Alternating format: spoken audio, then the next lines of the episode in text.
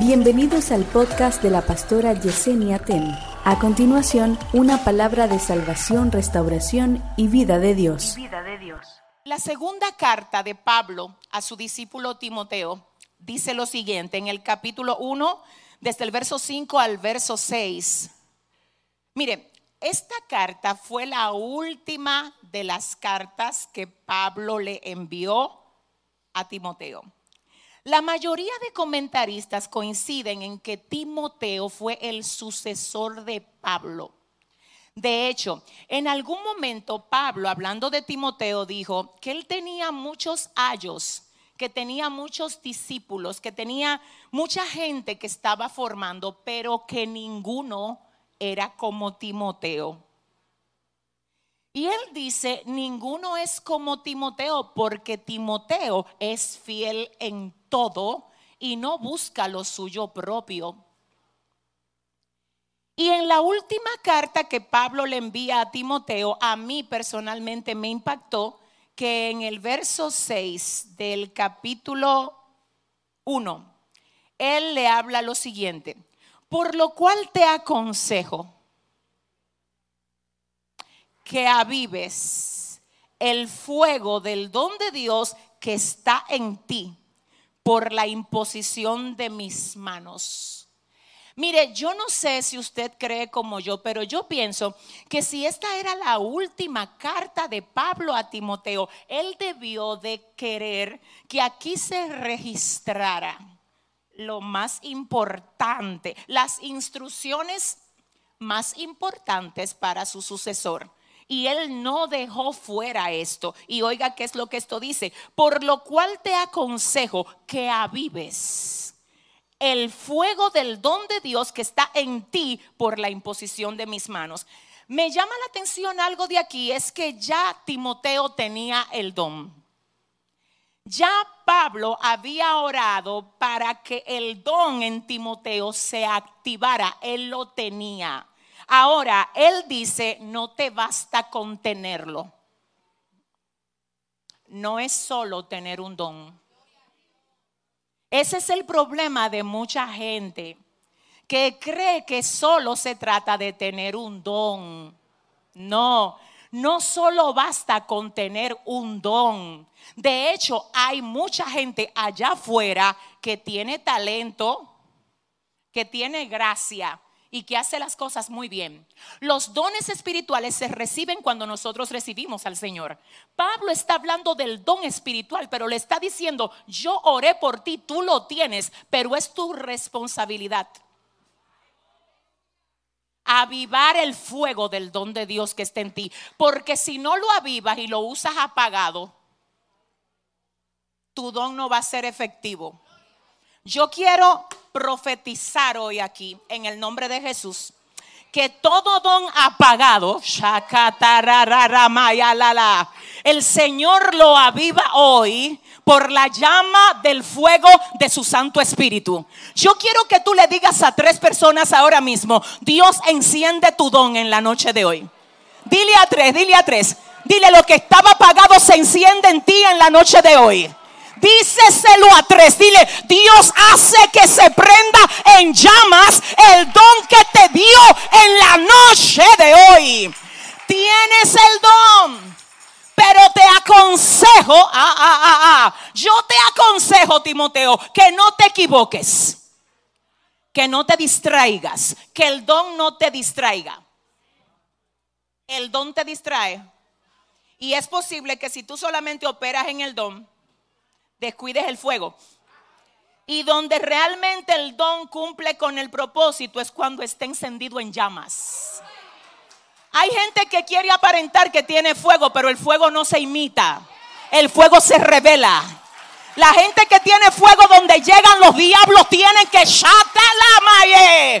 Donde llega se tiene que ver la evidencia de que llegó alguien que tiene fuego. Déjame decirte algo. Por eso es que hay algunos de ustedes que donde llegan las obras del infierno son desechas. No se trata de ti, se trata del fuego. Por eso es que hay lugares donde tú llegas y hay gente que sin causa te aborrece. No se trata de ti, se trata del fuego. Dile al que te queda al lado, es que estoy prendido en fuego, díselo. Dice, eh, eh, por lo cual te aconsejo que avives el fuego del don de Dios que está en ti por la imposición de mis manos. Porque no nos ha dado Dios espíritu de cobardía, sino de poder, de amor y de dominio propio. Mire ese versículo que tanto mencionamos, mire cuál es el antetexto de ese, de ese versículo. Lo que Pablo está diciendo, métele fuego al don y olvídate del mundo entero porque no nos ha dado Dios espíritu de cobardía. Suelta lo que tú tienes. La. Porque de qué te vale tener un don lleno de fuego que para andar en timidez. Que yo soy así, que a mí, mírame, dile a tu vecino, mírame el favor. Dile, suelta lo que tú tienes. Dile que hay gente que se está muriendo y necesita, shai, necesita que tú le hables Sí, porque hay algunos que tienen el don y no tienen el fuego, necesitan el fuego, pero hay otros que tienen el don, tienen el fuego, pero no tienen la liberalidad, la fluidez, la autoridad. Tú sabes que hay gente que te quiere intimidar a ti para que tú no hables. Tú sabes que hay lugares donde tú llegas y a ti se te entra como un bloqueo raro. Yo reprendo al diablo y lo echo a correr. No nos ha dado Dios espíritu de cobardía, sino de, de amor y de... Y ya me voy con esto, señores, la versión que estamos leyendo aquí y la gente de las redes que ya también la ha estado comentando, qué bueno que les ha edificado. Repito, hay una versión que la hemos mencionado aquí, la voy a volver a repetir. Es la versión de Message. En español, el mensaje. Si usted está usando la aplicación suya eh, de la Biblia, que se llama YouVersion, ¿verdad? Tu versión. Sí, la Biblia. Ahí están todas las versiones. Pero si usted busca en Google y busca Bible Gateway y busca la traducción en inglés, dentro de las traducciones en inglés está esta, que se llama The Message y es específicamente el mensaje. Este mismo pasaje en esta traducción dice lo siguiente. Obviamente lo decía en inglés y yo lo traduje para que usted lo pueda entender. Dice la versión The Message o el mensaje en primera de Timoteo, perdón, segunda de Timoteo 1 los versos 6 y 7, lo siguiente, y el don especial del ministerio que recibiste cuando te impuse las manos y oré. Déjame volver a leer esto. Y el don especial del ministerio que recibiste cuando te impuse las manos y oré, oiga lo que le dice, mantén eso en llamas mantén eso en llamas. Parece que Pablo le está advirtiendo a Timoteo de alguna forma, el enemigo te va a querer apagar el fuego. Mantén eso en llamas. Te va a querer distraer para que tú no le eches leña al altar. Manténlo en llamas. Va a querer que tú te desenfoques. Va a querer que te lastimen. Te va a querer amargar te va a querer a poner a pelear con cosas que no tienen sentido. Pero mira, tú encárgate de mantener tu ministerio. ¿Cómo es que tiene que estar tu ministerio? Que cómo es que tiene que estar tu ministerio. Hay gente que están preocupada de que porque no le dan parte.